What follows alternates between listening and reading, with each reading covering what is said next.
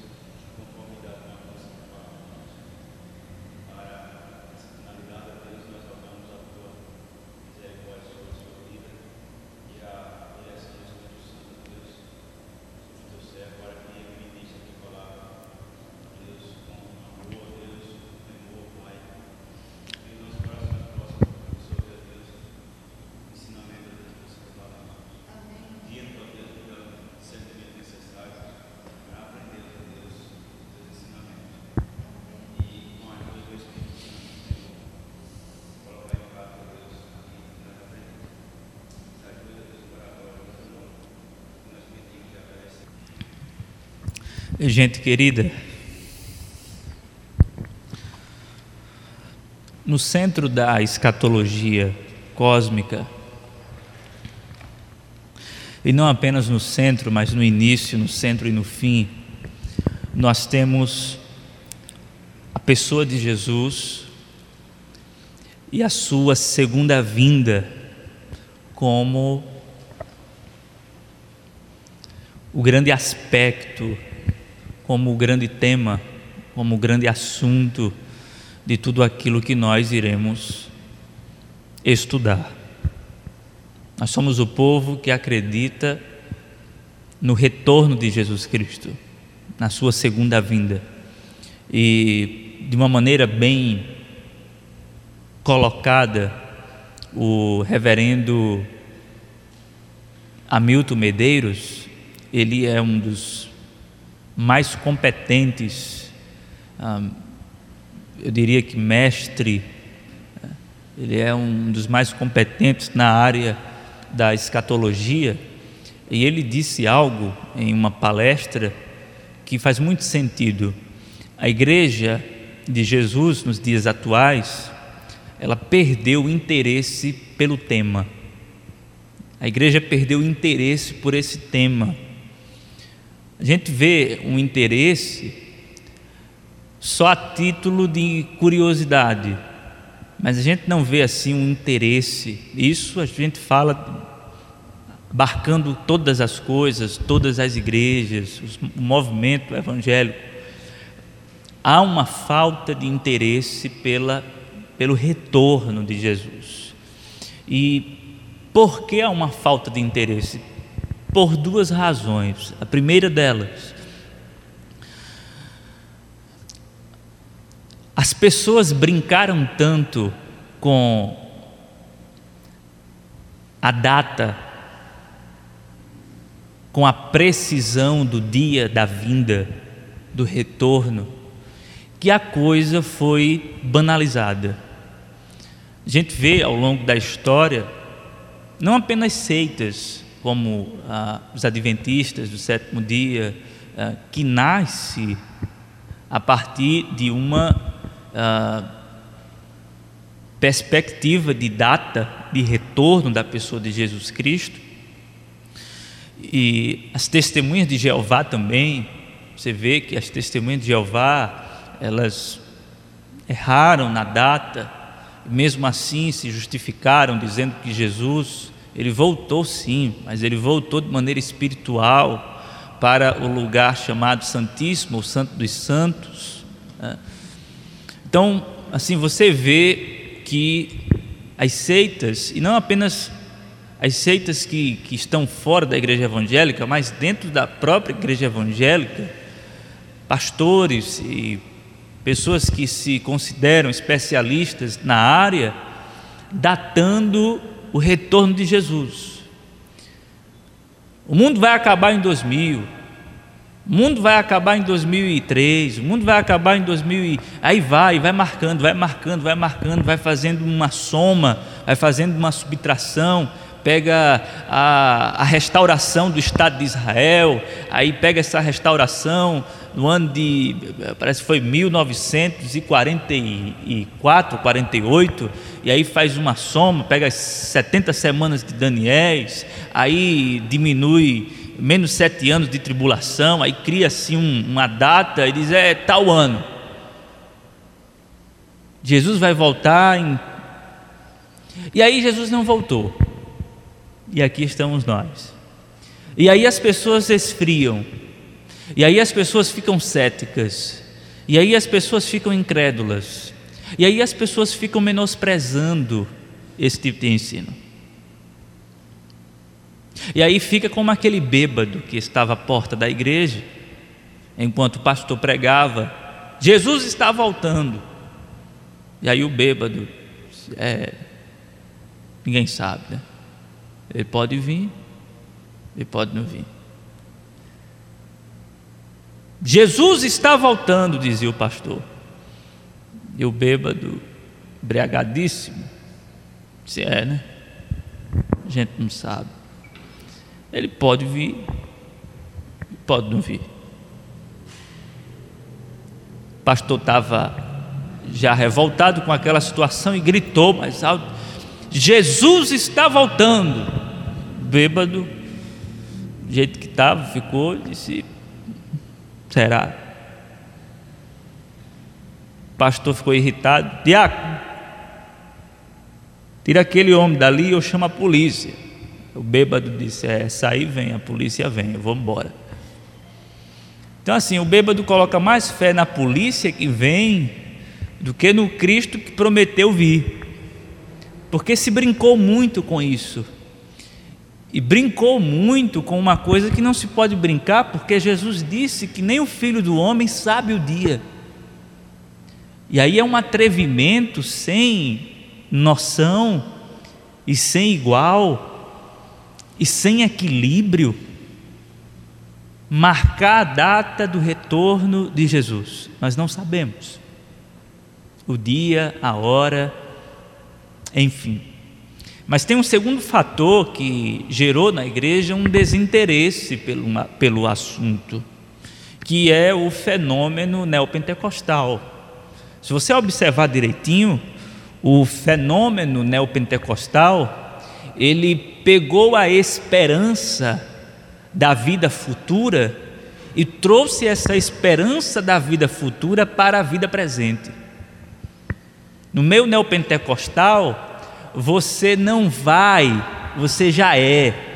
Mas você já é, não no sentido que nós entendemos, que já somos vitoriosos em Cristo Jesus, que já estamos assentados nas regiões celestiais em Cristo, que já reinamos com Ele no sentido espiritual. Mas a teologia da prosperidade ah, o movimento neopentecostal com a teologia da prosperidade, com a teologia da confissão positiva e com tudo aquilo que depende dessas teologias, ah, trouxe para a igreja aquilo que está reservado para o futuro, aquilo que está reservado para a era do porvir. Por exemplo, nós temos a promessa de que quando Jesus voltar e restaurar todas as coisas, ele vai enxugar as nossas lágrimas, Ele vai nos sarar, Ele vai nos restaurar, nós iremos receber um corpo glorificado, não haverá mais doença,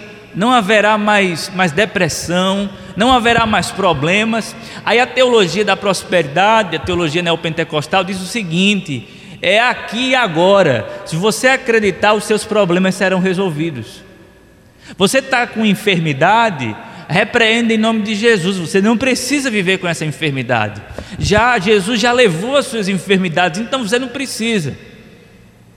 Você não precisa carregar essa enfermidade, porque essa enfermidade não é sua, essa enfermidade é de Jesus. Jesus já carregou ela. Não diga minha enfermidade, porque você não tem enfermidade. E hoje, aqui, agora, Jesus pode lhe abençoar, e não só pode lhe abençoar, como ele deve lhe abençoar. Só basta você ter fé, só basta você crer. Então perceba,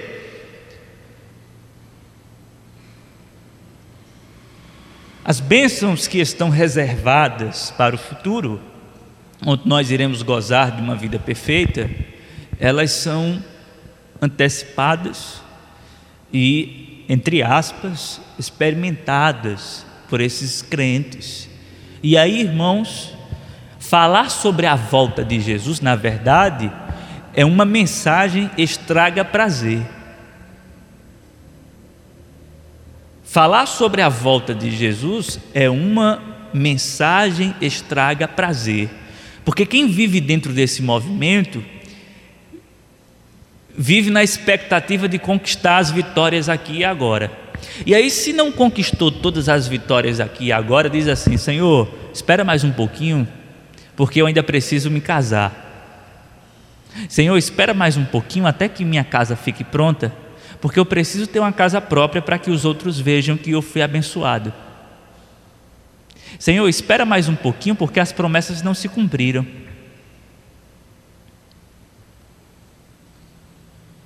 Senhor, espera mais um pouquinho, porque as bênçãos ainda não se cumpriram. Mas o apogeu desse pensamento não é nem Senhor, espera mais um pouquinho, é O apogeu desse pensamento é: Senhor, daqui a pouco eu chego. Não se reflete mais na vinda, no retorno de Jesus, mas sim daqui a pouco eu chego. E eu só chego quando as promessas se cumprirem na minha vida. E tomara que se cumpram lá quando eu tiver com uns 70, 80 anos, porque eu quero durar bem muito.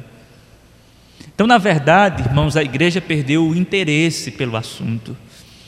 Mas nós não podemos perder o interesse por um assunto que o Novo Testamento dá uma ênfase. Mais de 300 vezes o Novo Testamento dá ênfase no retorno de Jesus Cristo. Nós não podemos simplesmente é, fechar os olhos para essa realidade. Alguns já estão dizendo e já faz um tempo que nutrem é, esse tipo de concepção de que Jesus ele não vai voltar e que ah, essa essa teologia é furada. Na verdade, quando Jesus diz que vai voltar, é apenas para motivar a igreja a andar. É. Essa história de que Jesus vai voltar, não, Jesus não vai voltar. Na verdade, ele vai voltar quando você morrer. Quando você morrer, ele volta para você. Então, tem muitas pessoas pensando dessa maneira. Mas nós precisamos voltar os nossos olhos para o texto sagrado para saber o que é que o texto nos diz. Agora, antes de nós tocarmos na, no assunto propriamente dito, no retorno de Jesus, nós precisamos pavimentar o caminho para andarmos da melhor maneira nesse caminho, com muito cuidado e eu gostaria que você uh, aprendesse comigo a pensar escatologicamente dentro da perspectiva escatológica do Novo Testamento. E aqui nós levantamos a primeira pergunta: qual é a perspectiva escatológica do Novo Testamento?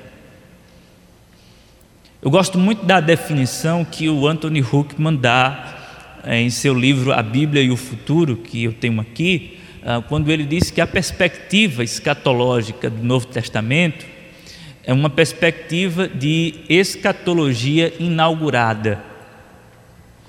Mas eu diria que a perspectiva, não fugindo das palavras do Anthony Huckman, mas concordando com ele, eu diria que a perspectiva do Novo Testamento no sentido escatológico, é de escatologia em realização. Isso complementa, na verdade, o que diz o Anthony Huckman, para que nós possamos uh, ter uma visão mais abrangente do assunto. Uh, eu quero ser simples, eu quero ser claro, eu quero ser uh, muito transparente nesse assunto com vocês. Se vocês tiverem alguma dúvida, por favor, se manifestem logo. Se, se tem alguém aqui no nosso meio uh, tropeçando já nesse início, com relação a esses nomes, escatologia inaugurada, escatologia ah, em realização, ou escatologia realizada, como alguns sugerem, ah, segura um pouquinho aí, que daqui a pouco eu vou jogar mais luz nesse assunto, e no final, se, se uh, os irmãos não, não entenderem, no final, se os irmãos não entenderem, aí a gente vai trabalhar isso direitinho para saber qual é a dificuldade nossa, certo? Bem, irmãos, quando eu falo de escatologia em realização, eu inevitavelmente toco num assunto que algumas pessoas entendem como sendo um assunto de só menos importância, quando na verdade este assunto é um assunto de grande importância para que possamos compreender as Escrituras Sagradas, especialmente o Novo Testamento. Tem algo que tem perturbado ou que perturba a mente de algumas pessoas Uh, eu não sei se você já ouviu falar uh, na seguinte questão. A pregação que Jesus trouxe, o evangelho que Jesus trouxe foi o evangelho do reino. O evangelho que nós pregamos hoje não é o evangelho do reino, é o evangelho da salvação. O evangelho do reino é uma coisa, o evangelho da salvação é outra. E tem aqueles que dizem o seguinte: não, o evangelho que Jesus trouxe foi o evangelho da salvação. Na verdade, o evangelho do reino é o evangelho prometido. E aí lá na frente é que vai ser proclamado o evangelho do reino. Então tem gente que faz essa dicotomia, o evangelho da salvação e o evangelho do reino. Como tem gente que faz a seguinte distinção: ah, o reino dos céus é uma coisa e o reino de Deus é outra coisa. Você vai ver, por exemplo, em Mateus, ah, em alguns momentos, o narrador sagrado falando sobre o reino de Deus. E em dados momentos, você vai ver o narrador falando em o reino dos céus. Aí tem gente que vê uma diferença entre o reino de Deus e o reino dos céus. Quando na verdade, irmãos, são expressões sinônimas. Reino dos céus e reino de Deus é, são expressões, são, são termos intercambiáveis. Quando você fala reino dos céus, você está falando sobre reino de Deus. Quando você fala reino de Deus, você está falando sobre o reino dos céus. Agora, a pergunta que, que que deve nos conduzir nesta manhã é a seguinte: o reino de Deus, ele já chegou, ou ainda não? Ou nós devemos esperar o reino de Deus? A resposta para esta pergunta, ela vai determinar a interpretação que você vai fazer do Novo Testamento. A resposta a essa pergunta vai influenciar em absolutamente tudo. A resposta a esta pergunta, inclusive, vai influenciar na vida que você leva. Quando, por exemplo, quando você vê alguém dizendo assim: é, Eu não aceito essa enfermidade o que está por trás disso, mesmo que a pessoa não saiba, a pessoa só aprendeu a repreender a enfermidade. Mas o mestre que ensinou tal pessoa a repreender esta enfermidade tem uma teologia do reino por trás. Talvez a pessoa seja inocente sobre essa teologia, mas por trás desse entendimento tem uma teologia por trás. E qual é a teologia por trás? a teologia da escatologia realizada e ponto. Jesus já levou as nossas enfermidades e eu não preciso esperar o céu para ser uma pessoa sã. É aqui, agora e já.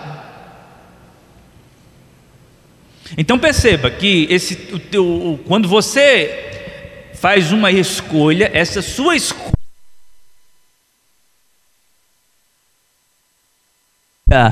em absolutamente tudo. Vou repetir: quando você faz uma escolha, essa linha de pensamento influencia em absolutamente tudo.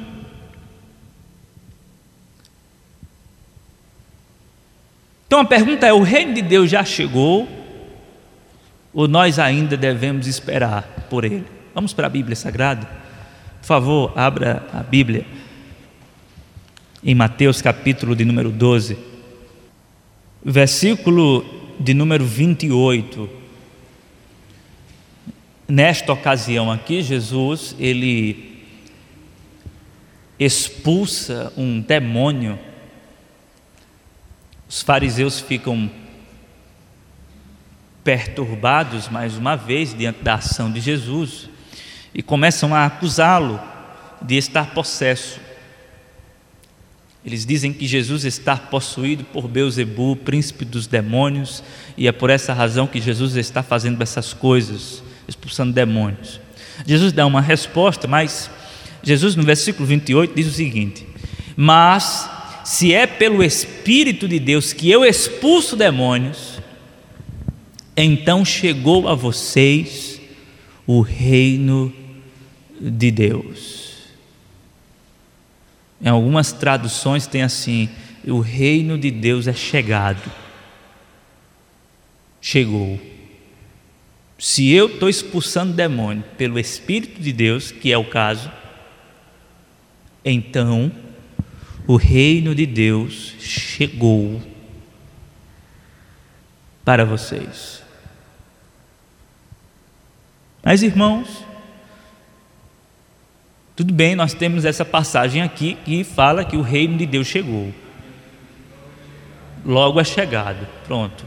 É logo é chegado. Mas irmãos, nós temos outros versículos onde nós iremos encontrar Jesus, por exemplo, ensinando os discípulos a orar da seguinte maneira: quando vocês forem orar, vocês devem orar da seguinte forma: Pai nosso que estás nos céus, santificado seja o vosso nome, venha a nós o teu reino. Mas espera aí, o reino já chegou ou ele ainda vai vir? Porque Jesus está ensinando os discípulos a orar assim: venha o teu reino. E Jesus diz aqui que o reino já chegou. Diante disso, os teólogos ficam se debatendo e alguns afirmam que o reino de Deus já chegou e que nós não devemos esperar por absolutamente mais nada. E outros dizem o seguinte: não, o reino de Deus não chegou ainda. Ele não chegou, ele ainda vai chegar. Nós devemos esperar por ele. Mas irmãos, a nossa posição deve ser a posição do meio. E qual é a posição do meio? A posição do meio, eu queria que isso ficasse bem claro, porque isso vai influenciar toda a sua leitura. A posição do meio é a posição do já e do ainda não. O reino de Deus já chegou, mas ainda não. Para que isso fique claro, quando você vai para as parábolas rurais de Jesus, o reino dos céus ou o reino de Deus é como a semente que foi plantada. O reino de Deus é como o grão que foi quando ele fala sobre essas parábolas rurais, que são parábolas do reino, o reino de Deus é semelhante a uma semente que foi plantada. O que é que essa parábola nos mostra como realidade do reino? Você planta uma semente e você espera que essa semente mais tarde ela dê os seus frutos. Mas isso é um processo. Você espera um tempo. A coisa não acontece de imediato. Você planta e só depois de um tempo é que você vai ver a árvore com os seus frutos. Então, o reino de Deus é como uma semente que já foi plantada, mas ainda não deu os seus frutos plenos. Por isso é que nós ficamos com a posição do meio, que diz o seguinte: o reino de Deus já chegou, mas ainda não. Já chegou em sua forma embrionária, está crescendo. Nós não sabemos ao certo o tamanho, mas nós sabemos que está em processo de crescimento. E se está em processo de crescimento, e se não deu os seus frutos plenos, ainda não. Está claro isso, irmãos? Queria saber, isso aqui a gente não pode errar nisso. Se a gente errar nisso, vai complicar. Já, mas ainda não. Está claro isso? O reino de Deus já chegou, mas ainda não. Ah.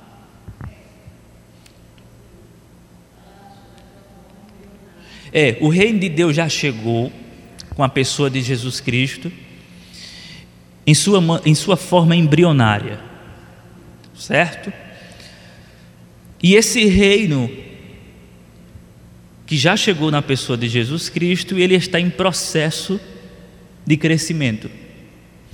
E só quando ele for amadurecido plenamente, é que nós podemos afirmar que esse ainda não já se concluiu. Nós estamos na tensão do tempo entre o já e o ainda não.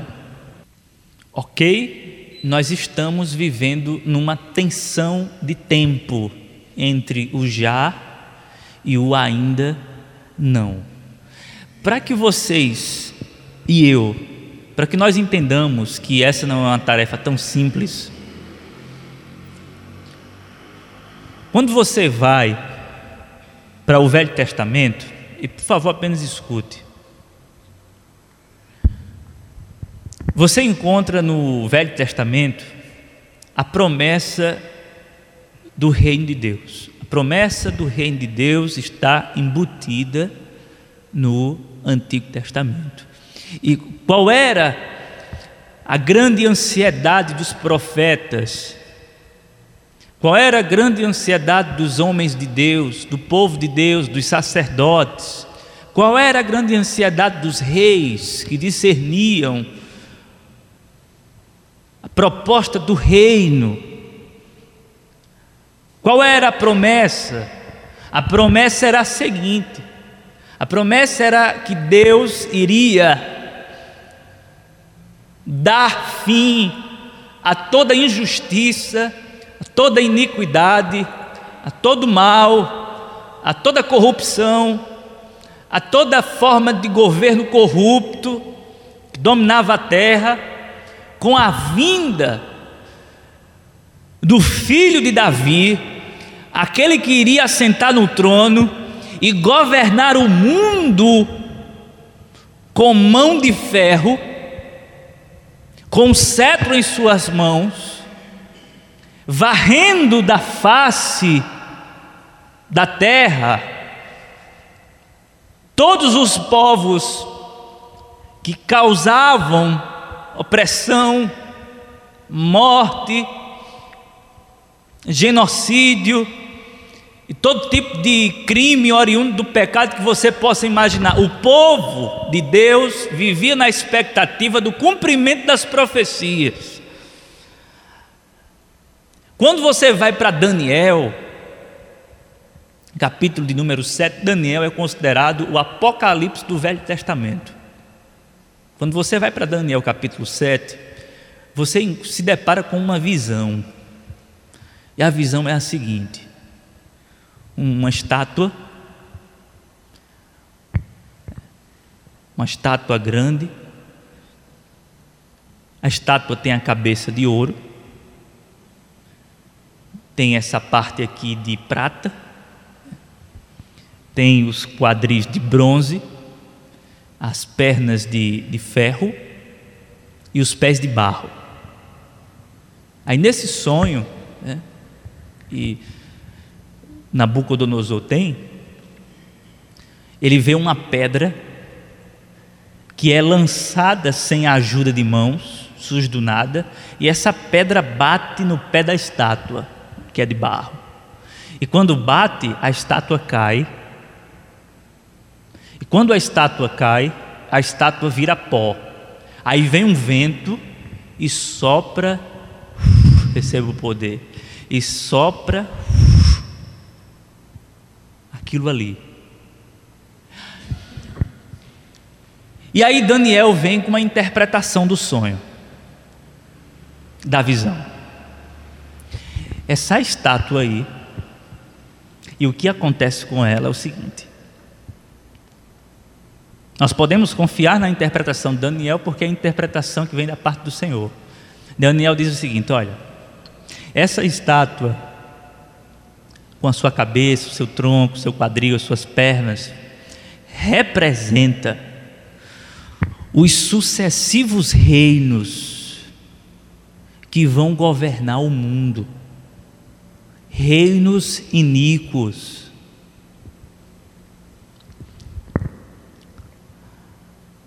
Babilônia, os babilônios, os medos persas, os gregos, a Grécia, que vai se tornar a grande potência mundial, e Roma. Quatro reinos que sucessivamente tomam o controle do mundo. Você tem, por exemplo, a Babilônia como grande potência mundial. Você, mundial. Você tem o Império Grego como sendo grande potência mundial. E quando você chega no primeiro século, você tem o que? Qual é o império?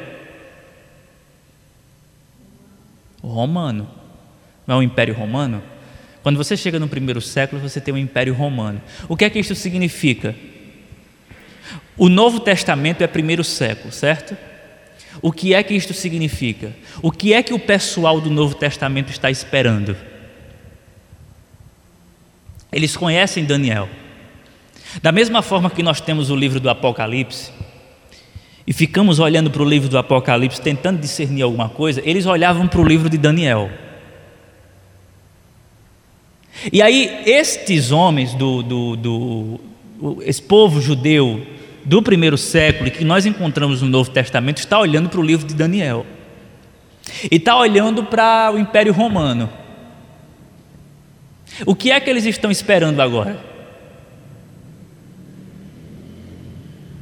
A pedra, a pedra que rola sem a ajuda de mãos para destruir a estátua, é o Messias que vai destronar todos os impérios do mundo para reinar sobre o seu povo sobre o mal e sobre tudo. O que é que o povo estava esperando então? Vivendo debaixo da opressão de Roma. Israel era uma colônia romana, Israel estava dominado por Roma. O que é que os homens estavam esperando no Novo Testamento? Isso, que Roma fosse destruída através de quem?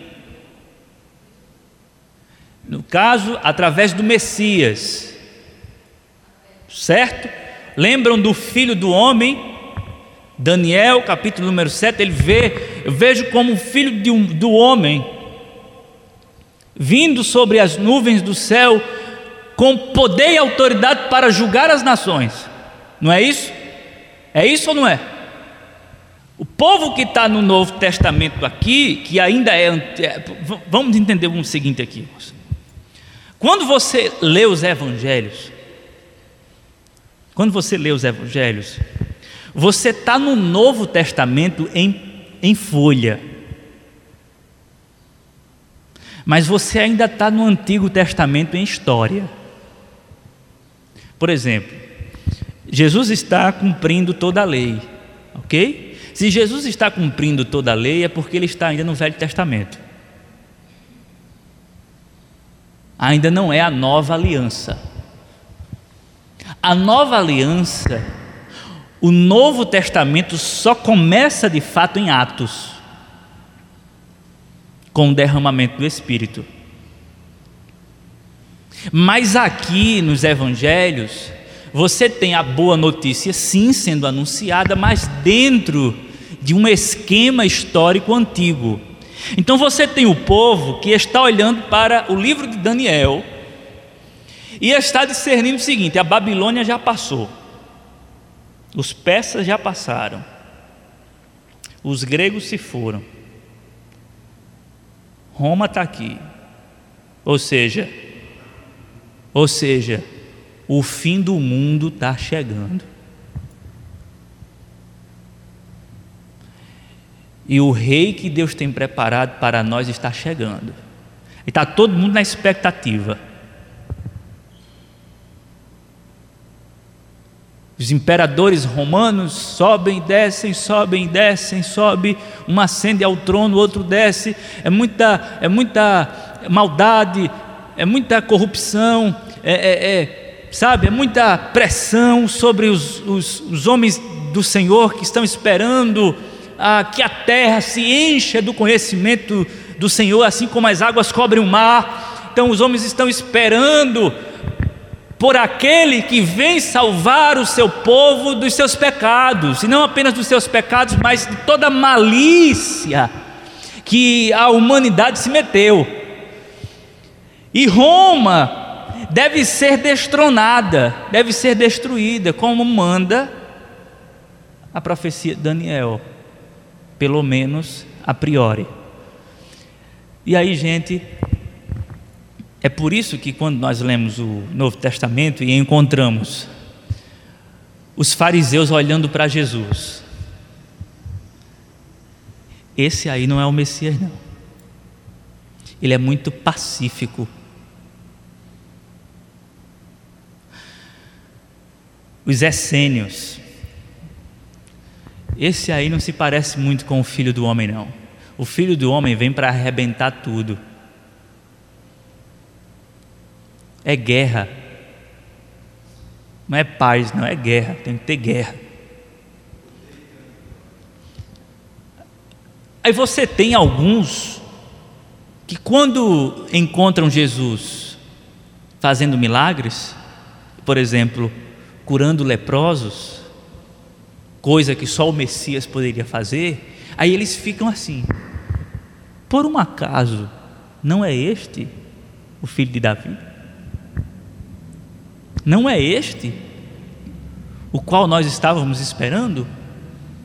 Você vai ver aqui nesse texto de Mateus capítulo 12, olha só que interessante, quando Jesus, ah, versículo 22, depois disso levaram-lhe um endemoniado que era cego e mudo, e Jesus o curou, de modo que ele pôde falar e ver. Todo o povo ficou atônito e disse: Não será este o filho de Davi, o povo estava tentando discernir: será que não é este? Aquele da profecia, aquele que aparece na profecia de Daniel, aquele que vem sobre as nuvens, só que ele não veio sobre as nuvens, ele nasceu de uma virgem.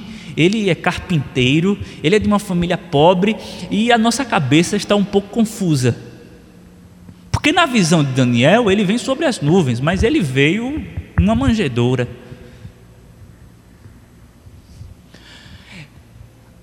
É por isso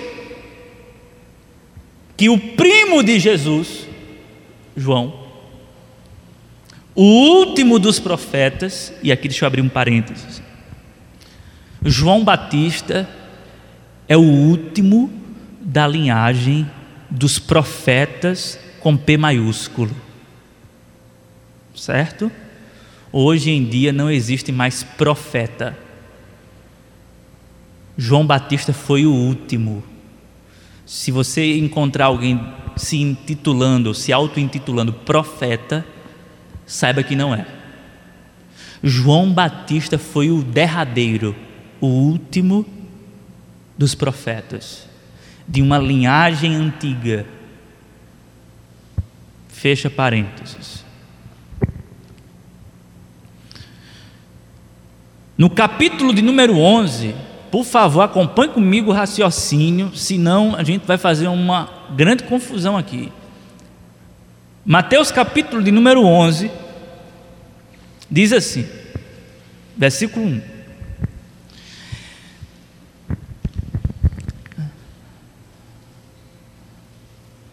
Lembrando, irmãos, que da mesma maneira que nós estamos esperando o retorno de Jesus, estes homens estavam esperando a vinda do Messias.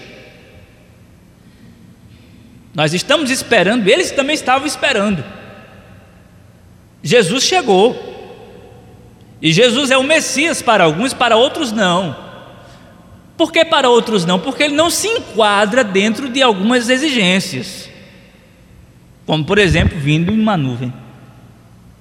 Mas aqui, no capítulo 11, versículo 1 de Mateus, depois que terminou de instruir seus doze discípulos, Jesus saiu para ensinar e pregar nas cidades da Galiléia.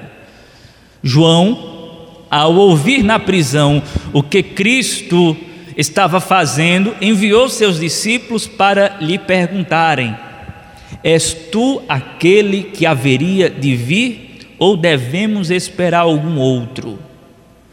Jesus respondeu: Voltem e anunciem a João o que vocês estão ouvindo e vendo. Os cegos veem, os mancos andam, os leprosos são purificados, os surdos ouvem, os mortos são ressuscitados e as boas novas são pregadas aos pobres. E feliz é aquele que não se escandaliza por minha causa. Por que aqui João faz essa pergunta? Quem aqui pode dar uma, uma palavra? Por que é que João fica em dúvida? Ora, João havia batizado Jesus, é? Isso, ele está preso aqui.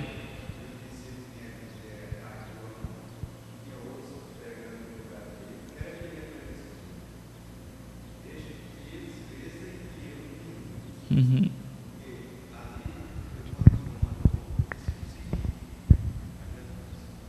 Certo. Então você vê você vê esse João com essa convicção, mas aqui neste caso, capítulo 11, ele está preso. Aí ele chama dois discípulos, Herodes, Antipas, o prendeu, certo? Porque ele acusou de pegar a irmã, camarada e tal. E está preso. João está preso. Herodes Antipas está governando a Galiléia a serviço de Roma. Estou dando pista. Aí o que é que acontece? João está preso. Aí João, naquela prisão, chama dois de seus discípulos e diz o seguinte: Olha, eu queria que vocês fossem perguntar a ele se ele é ele mesmo, ou se nós devemos esperar outro.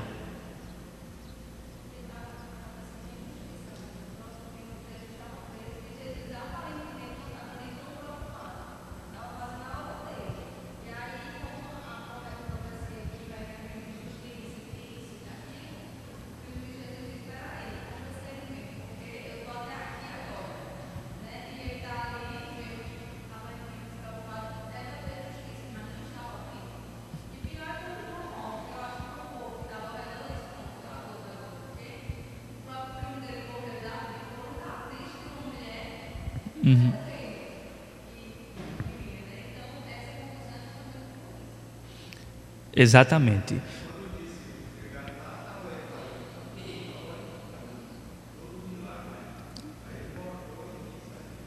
Isso.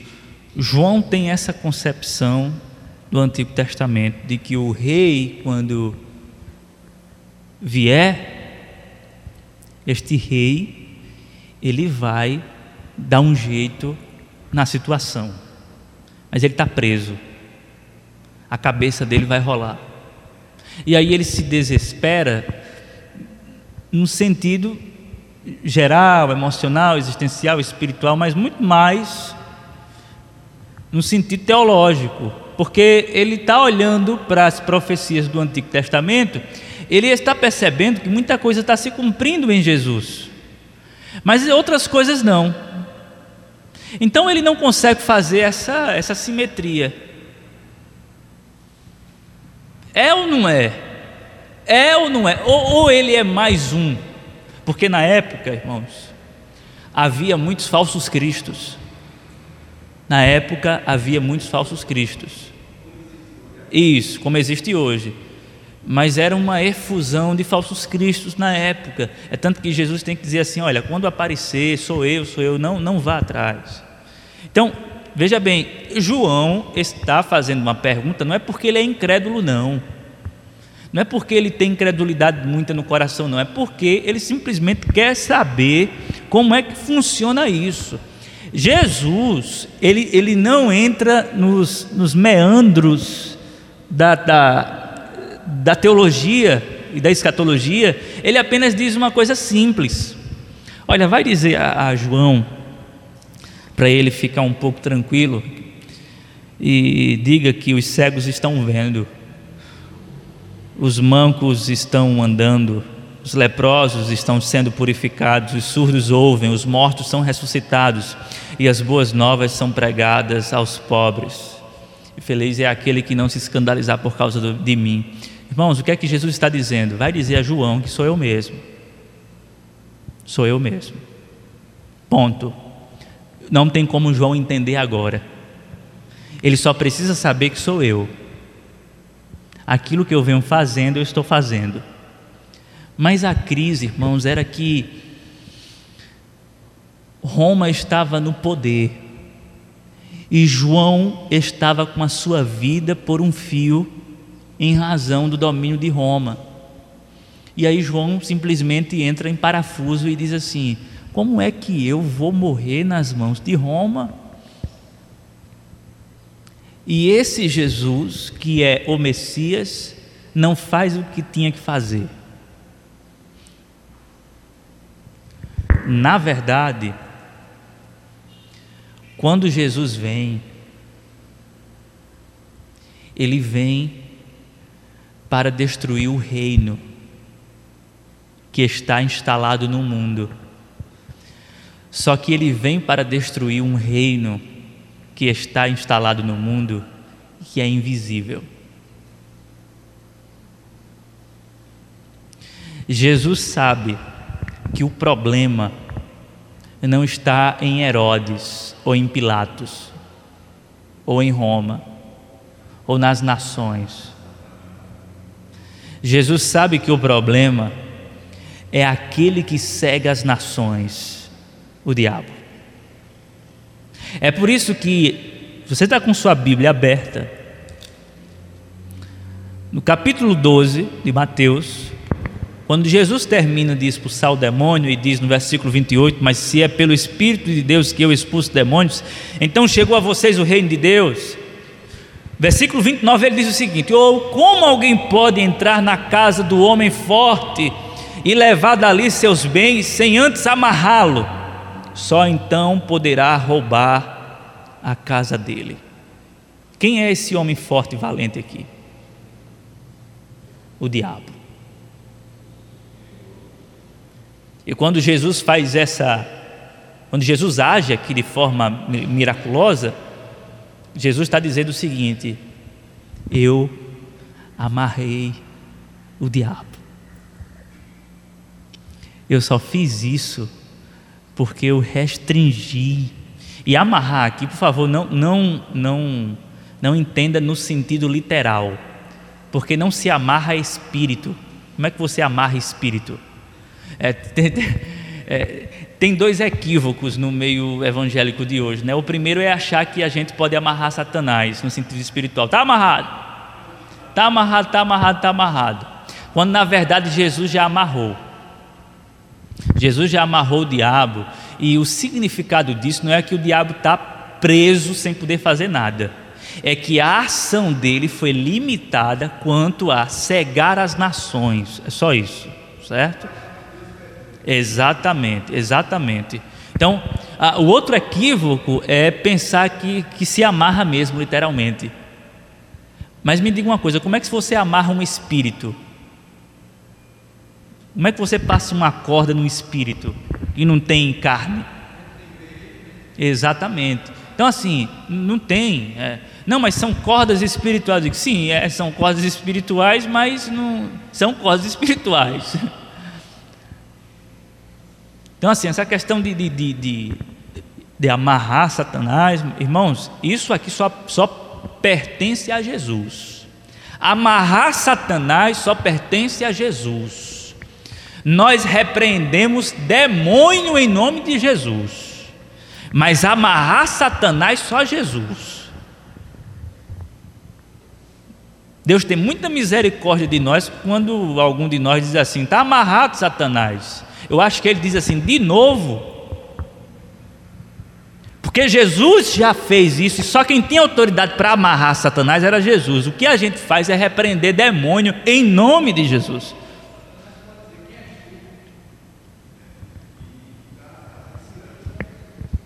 E aí, como disse Elben César, eu gosto muito da reflexão do Elben César, é, quando mesmo diz assim: antes de amarrar Satanás, amarre os seus pés porque são eles que caminham para o pecado. Antes de amarrar Satanás, amarre as suas mãos, porque são elas que praticam o mal. Antes de amarrar Satanás, amarre a sua boca, porque é ela que profere mentiras e coisas do tipo. Antes de amarrar Satanás, amarre a si mesmo, porque o problema é você. Então, irmãos, ah, Deixa Satanás com Jesus. Está aqui Jesus dizendo que entrou na casa do valente e amarrou ele, e isto vai se concretizar de uma maneira ainda mais clara aos nossos olhos e final na realidade espiritual na cruz do Calvário, quando Jesus risca o escrito de dívida que era contra nós, e o apóstolo Paulo vai dizer que em Colossenses, capítulo de número 2, versículo 15, que ele fez das potestades e dos principados um espetáculo público e os expôs à vergonha. Jesus derrotou Satanás na cruz do Calvário. Jesus veio não para destruir Roma, Jesus veio não para destruir o reino romano ou o império romano, Jesus mesmo disse: Eu vim para destruir as obras do diabo. Jesus vem para tirar Satanás do governo. Jesus vem para fazer uma, uma causar uma destruição no mundo invisível. E assim ele o faz. E aí, gente, quando Jesus faz isso, é obediente até morte e morte de cruz. Na cruz ele derrota Satanás. Satanás é amarrado no sentido de que agora ele está debaixo de uma limitação. Não que ele, ele, ele não estivesse debaixo de uma limitação, ele sempre esteve, mas agora, ah, no Novo Testamento, você vai ver que a igreja vai avançando texto diz: as portas do inferno, o próprio Jesus disse como promessa: as portas do inferno não prevalecerão contra a igreja do Senhor. Ou seja, a igreja vai avançando. Por quê? Porque as forças do diabo foram minadas. E a igreja vai avançando o mundo afora. A igreja vai conquistando o mundo. Neste sentido é que o diabo foi derrotado. Porque ele será definitivamente lançado no lago que arde com fogo e enxofre. Mas no sentido de que a ação dele foi restringida. Agora as nações podem ouvir o Evangelho, o Evangelho está avançando.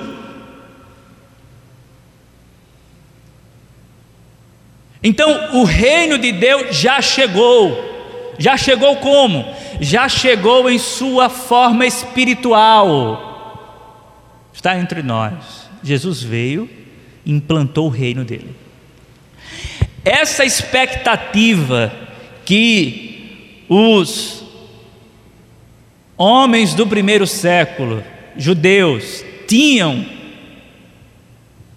no tocante à esperança do Messias destruir todos os males da terra, essa esperança foi adiada. Jesus foi assunto aos céus e ele disse assim: Eu voltarei. Isso. Da mesma forma que vocês estão me vendo subir, vocês me verão voltar. Jesus sobe e ele vai descer, cumprindo, sim, agora a profecia de Daniel, filho do homem vindo com poder e autoridade para julgar as nações. Aí é o grande julgamento, o dia do juízo. Deu para perceber a tensão do tempo, o já e o ainda não? O que é o já? A primeira vinda de Jesus. Já. O que é o ainda não? Esse tempo que será concluído, ou que será compensado com a segunda vinda de Jesus. Ainda não, Jesus não veio. Não voltou, aliás. Exatamente. Então, meus irmãos, quando Jesus cura, aqui no texto, fazendo curas, operando milagres, Jesus está dando sinais do reino. O reino já chegou, mas ainda não é hora de ninguém receber corpo glorificado. Estão entendendo? Sinais, milagres são sinais do reino. Jesus está dizendo: olha, já chegou, mas só vai chegar plenamente quando eu voltar. Então nós estamos vivendo nesse espaço de tempo entre o já e o ainda não, entre a primeira vinda e a segunda vinda de Jesus. Claro isso?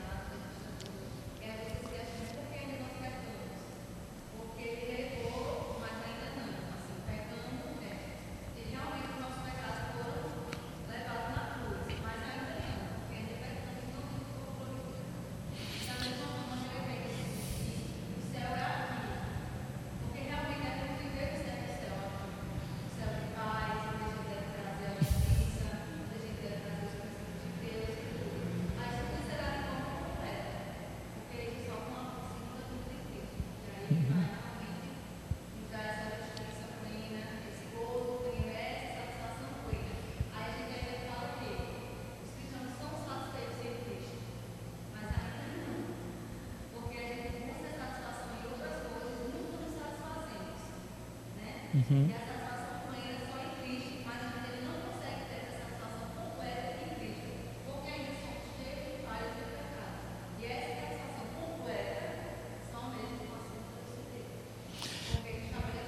Isso.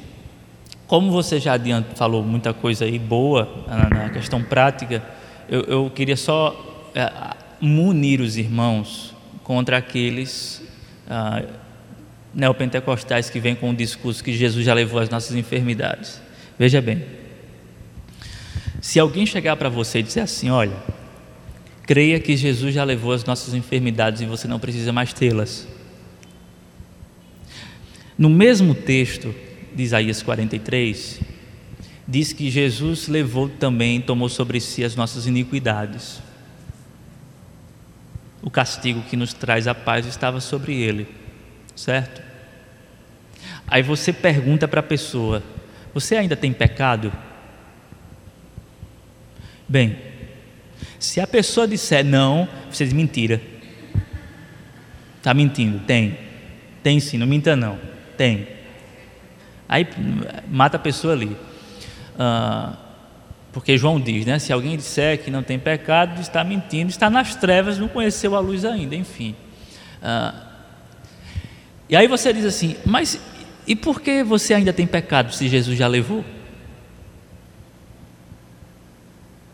É exatamente essa tensão de tempo que a pessoa não entendeu. Jesus já levou, só que esse já aconteceu de forma, como eu já disse, embrionária, limitada, está numa crescente. E nesse já eu não posso ter uma vida perfeita, só no ainda não, quando esse ainda não for cumprido. Aí aqui sim eu posso ter uma vida perfeita, sem pecado, sem enfermidade. Deu? Nesse espaço de tempo, onde nós sabemos que o mundo só será restaurado na segunda vinda de Jesus, nós que estamos nesse espaço de tempo e na progressão, avançando o reino, nós propagamos os valores do reino de Deus que já estão aqui, como justiça, como paz, como amor, como assistência àquele que não tem assistência, os valores do reino de Deus. Jesus veio com a mensagem do reino e nós estamos com a mesma mensagem, a mensagem do reino. O reino já está aqui e ele, vai, ele está em processo de cumprimento. Então nós sabemos que não podemos mudar o mundo, mas estamos mudando o mundo. Sabemos que não podemos mudar o mundo, mas estamos mudando o mundo. Nós não podemos transformar essa realidade aqui e tornar isso aqui um paraíso, mas o paraíso está em processo.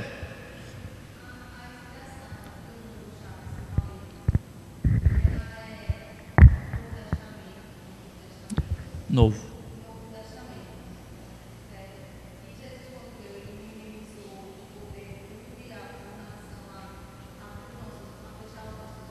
Uhum.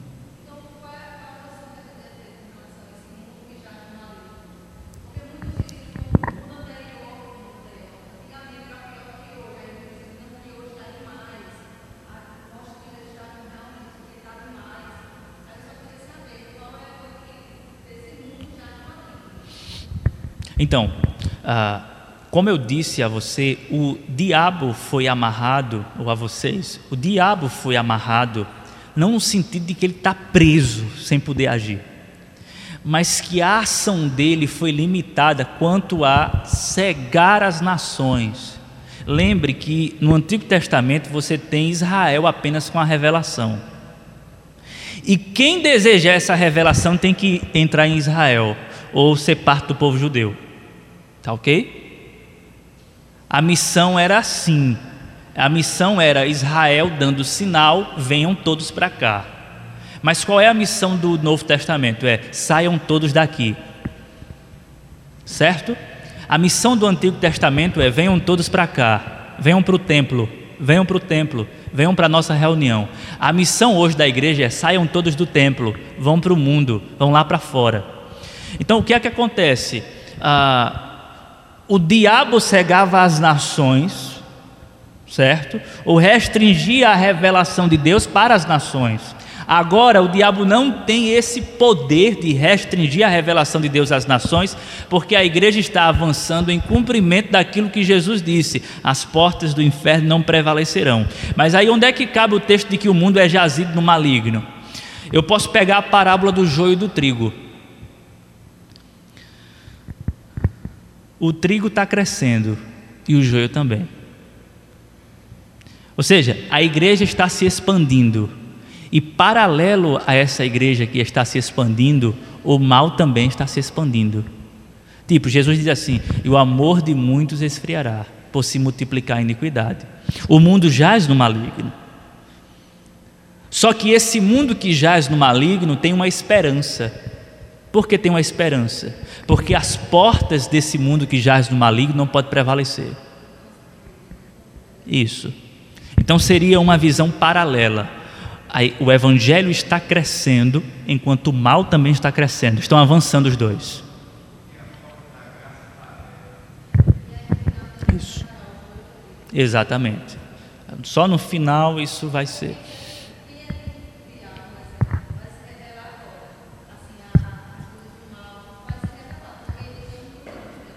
Uhum.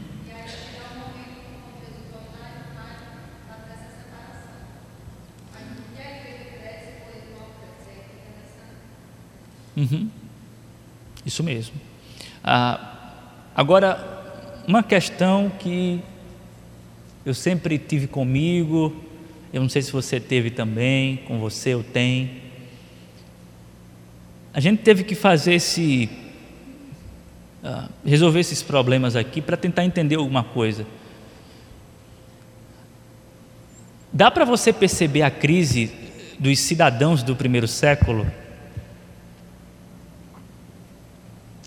Dá para você perceber a crise? Porque assim, a gente está do lado de cá e a gente pode perceber que não, Jesus era o Messias. Mas quem esperava na vinda do Messias definitiva? Entendeu? Essa expectativa, o povo esperava alguém que viesse resolver tudo. Aí de repente vem esse alguém, faz alguma coisa na mente deles e vai embora. Então, como é assim? Ele veio e. Não, mas segundo as Escrituras, ele vem e pronto. Porque tem, um, tem uma coisa, irmãos, no Antigo Testamento. Às vezes fica difícil você discernir sobre o que o profeta está se referindo, se é sobre a primeira vinda de Jesus ou se é sobre a segunda vinda de Jesus. Na verdade, muitos não tinham essa perspectiva de duas.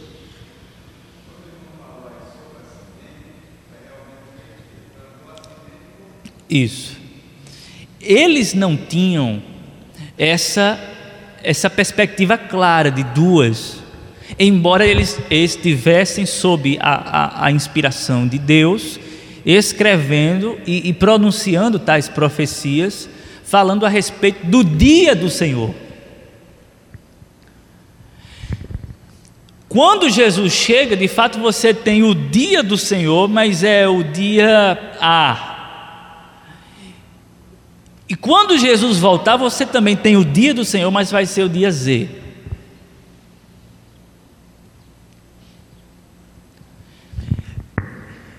E o curioso é que só tem um título que existe no Antigo Testamento que cabe na pessoa de Jesus e que nos leva a pensar em uma vinda e numa segunda vinda. Porque todos os outros títulos, Jesus como Messias, Jesus como filho do homem, Jesus como servo, enfim, todos os outros títulos não nos dá abertura para nós pensarmos em duas vindas. Mas alguém aqui poderia chutar qual é o título de Jesus que dá essa abertura para a segunda vinda, uma e duas?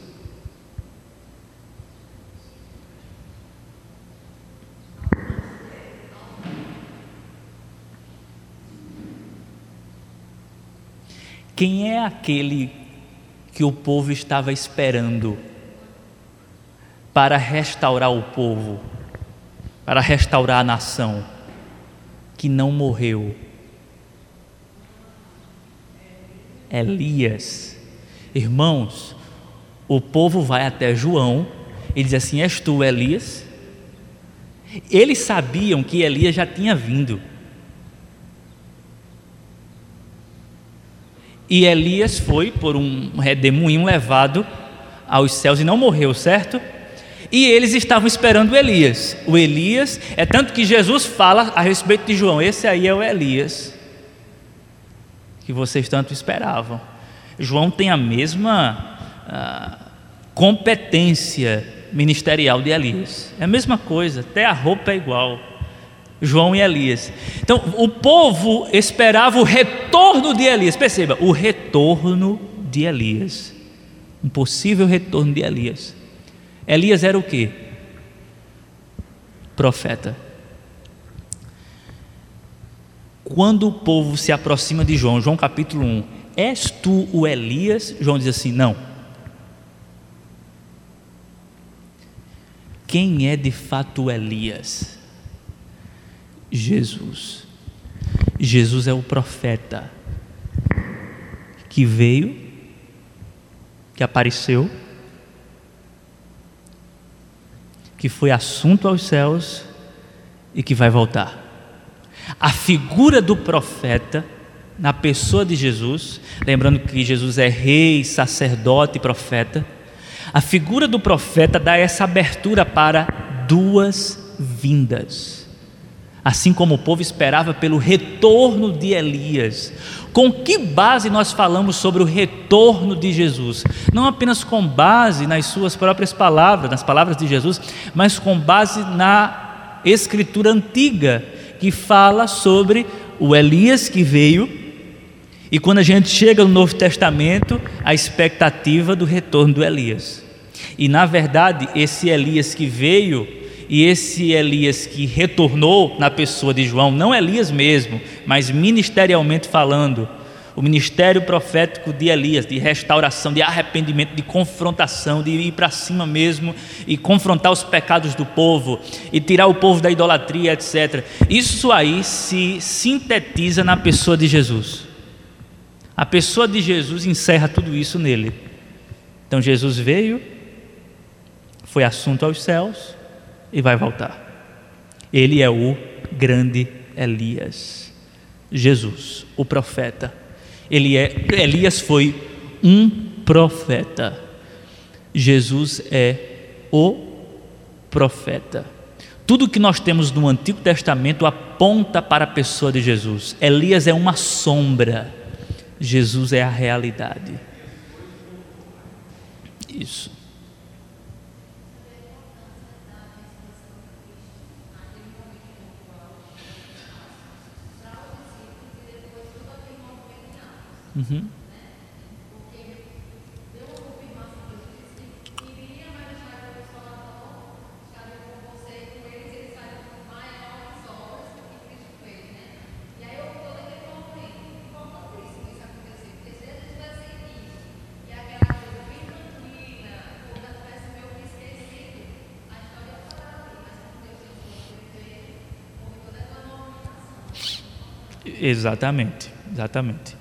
Uh, eu quero, eu tenho cinco minutos, certo? E eu quero concluir aqui dizendo o seguinte: o, o, o fato de nós estarmos vivendo essa tensão de tempo entre o já e o ainda não, significa que nós estamos vivendo os últimos dias. Abra sua Bíblia, por favor em Atos, capítulo de número 2. Nós iremos ler do verso 15 ao versículo 17. Atos capítulo 2, do versículo 15 ao 17.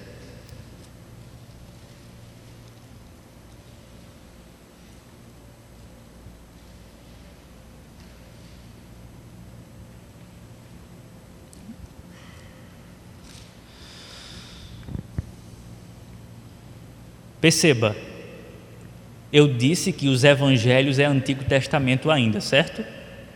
Antigo Testamento. Porque, porque Jesus ainda está ali na lei, nos sacrifícios, há sacrifício no templo, etc. Antigo Testamento. A antiga aliança está em vigência. Agora, Jesus não está mais na terra. Jesus já for assunto aos céus, o Espírito foi derramado sobre os, a, os discípulos, o, o Espírito foi derramado sobre os discípulos, e aqui você vê, encontra o apóstolo Pedro dizendo o seguinte, capítulo 2, versículo 15: Estes homens não estão bêbados, como vocês supõem, ainda são nove horas da manhã, ao contrário, isto é o que foi predito pelo profeta Joel. Olha a percepção de Pedro. Isso foi o que foi predito pelo profeta Joel. Nos últimos dias, diz Deus, derramarei do meu espírito sobre todos os povos. E aí ele vai, pá, pá, pá, pá, profecia de Joel. O que é que Pedro está dizendo? Nós estamos vivendo nos últimos dias.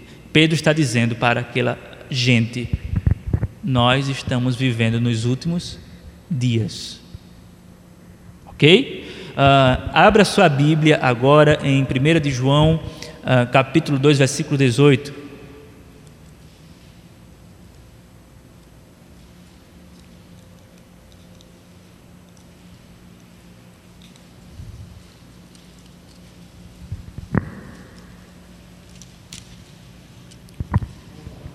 Capítulo 2, primeira de João, primeira carta de João, capítulo 2, versículo 18, ah, ah, João diz assim: Filhinhos, esta é a última hora. Vejam bem, esta é a última hora. O que é que João está dizendo? Os últimos dias. Última hora são os últimos dias. São expressões similares. João usa essa expressão aqui ele tem uma maneira de falar. É tanto que ele diz assim: filhinhos, isso é peculiar de João. Filhinhos, esta é a última hora. Que última hora é essa, gente?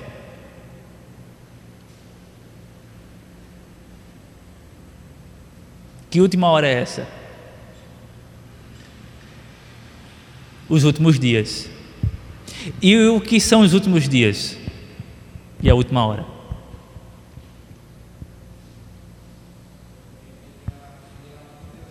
Exato, Lucas. Você, meu irmão, vai ser o futuro professor da escola dominical. Tenho certeza.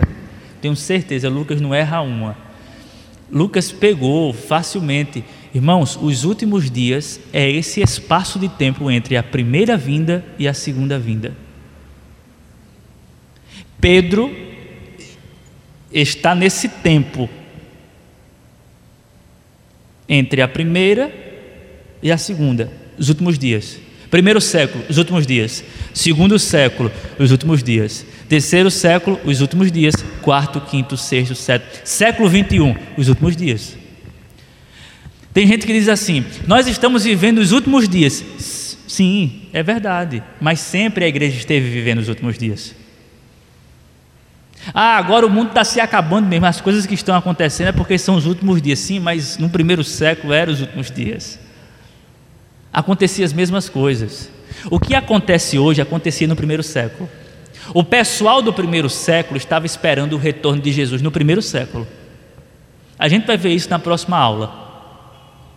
O pessoal do segundo século estava esperando Jesus no segundo século. O pessoal do terceiro no terceiro, do quarto no quarto. O pessoal do século XVI no século XVI, do século XVII, XVII. É, hoje nós estamos no século XXI também esperando o retorno de Jesus.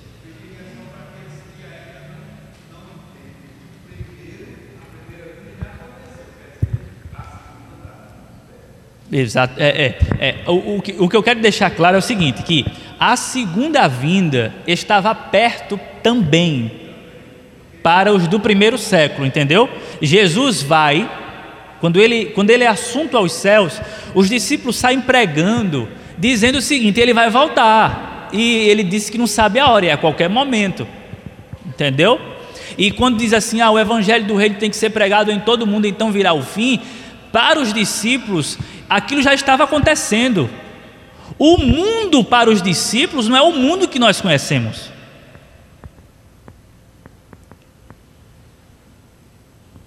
O Brasil ainda não, as Américas ainda não tinha sido descoberta. Não é? Você tem um mundo limitado e você tem um evangelho sendo pregado. Exatamente. Essa, essa é a ideia, essa é a ideia. A primeira, a, a igreja do primeiro século deveria estar atenta. A igreja do segundo século deveria estar atenta. E a igreja do século 21 deve estar atenta.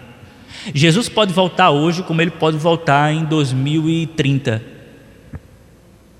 E a igreja de 2030, se tiver a igreja de 2030, vai dizer assim: nós estamos vivendo nos últimos dias. Então, os últimos dias, a última hora, são expressões sinônimas e é esse espaço de tempo. Então, se você chegar, se você encontrar assim alguém dizendo assim, a gente está vivendo no, nos últimos dias mesmo, nós sempre estivemos vivendo nos últimos dias. Desde quando você nasceu, nós estávamos vivendo os últimos dias. Antes de você nascer, nós estávamos vivendo os últimos dias. Na verdade, desde, aí você informa a pessoa passa esse conhecimento à pessoa: olha, os últimos dias é desde o primeiro século, desde quando Jesus foi assunto aos céus.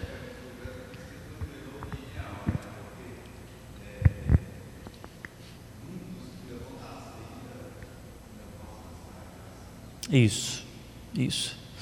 Agora, para encerrar de fato, quando a expressão é encontrada no singular, o último dia, como em, por exemplo, uh, João capítulo 6, versículo 39, Jesus vai falar no último dia, o último dia aqui é o dia do retorno e do juízo.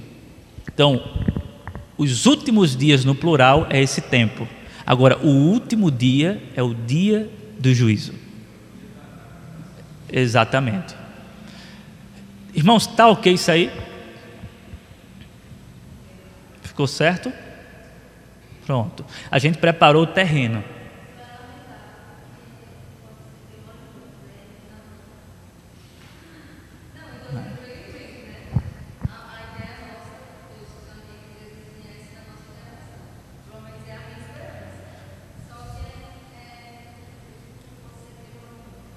E pode ser que ele venha agora.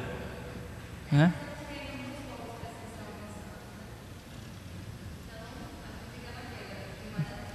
É, ao mesmo tempo você tem notícia que o evangelho está em, em lugares que você nem imagina.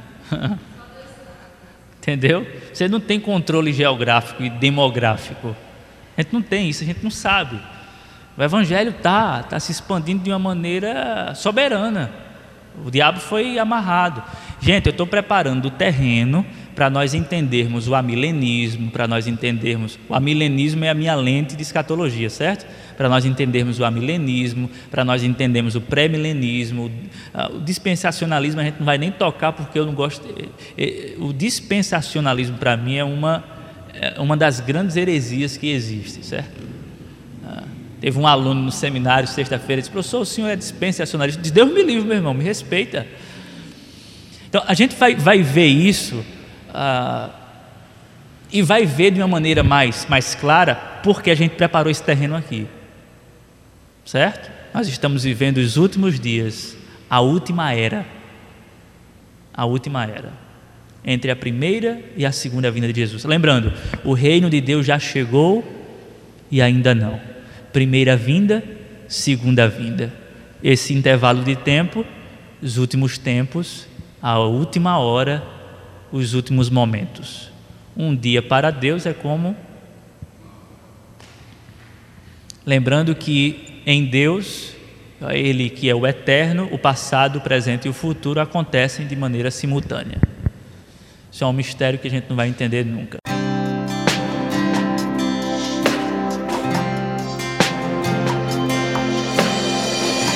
Você acabou de ouvir uma mensagem da Palavra de Deus ministrada na Primeira Igreja Batista em Jataúba. Para mais informações e para ouvir outras mensagens online, acesse facebook.com/barra Igreja Batista Jataúba. Curta e compartilhe.